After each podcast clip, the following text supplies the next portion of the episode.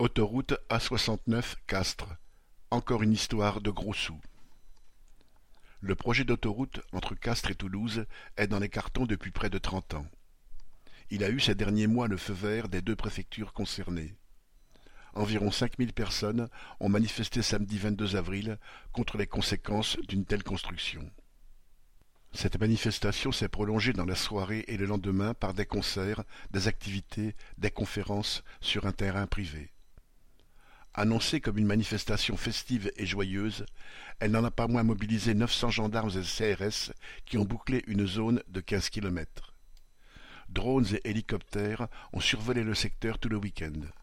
De tranquilles villages ont vu débarquer gendarmes et motards qui bloquaient les carrefours, créant ainsi des bouchons dignes de grandes villes. Du jamais vu. Quant au bâtiment des laboratoires Pierre Fabre, le deuxième groupe pharmaceutique privé français, qui était sur le trajet de la manifestation, ils étaient bien gardés par des CRS, postés sur les toits, et des fourgons de gendarmes ont surgi dès que des manifestants ont fait mine de secouer les clôtures. Il faut dire qu'elle n'a rien pour elle, cette autoroute, à commencer par le racket prévu qui se monte à huit euros trente-sept l'allée. Quand on sait que le plus gros du trafic se situe le matin et le soir, on peut aisément deviner que ceux qui l'emprunteraient seraient les travailleurs devant aller gagner leur vie à Toulouse.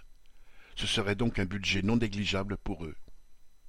Le collectif anti-autoroute avait proposé le doublement de la nationale existante, considérant que le projet de l'A69 était un véritable gâchis en énergie humaine et matérielle et en ressources pour une distance aussi courte, cinquante-trois kilomètres et pour certaines associations de ce collectif, l'argent serait mieux placé dans le doublement de la voie ferrée Castres-Toulouse et l'augmentation du nombre de trains. Le gâchis n'est pas pour tout le monde, puisque Atosca et Vinci se partagent le chantier, dont le coût s'élèvera autour de 500 millions d'euros. Quant à Atosca, il sera le concessionnaire exclusif et compte bien en profiter largement pendant cinquante-cinq ans l'État, qui affirme se soucier de la préservation de la planète ou d'économie d'énergie, oublie vite ses déclarations de bonnes intentions dès qu'il s'agit d'engraisser les bétonneurs et les sociétés privées. Correspondant Hello.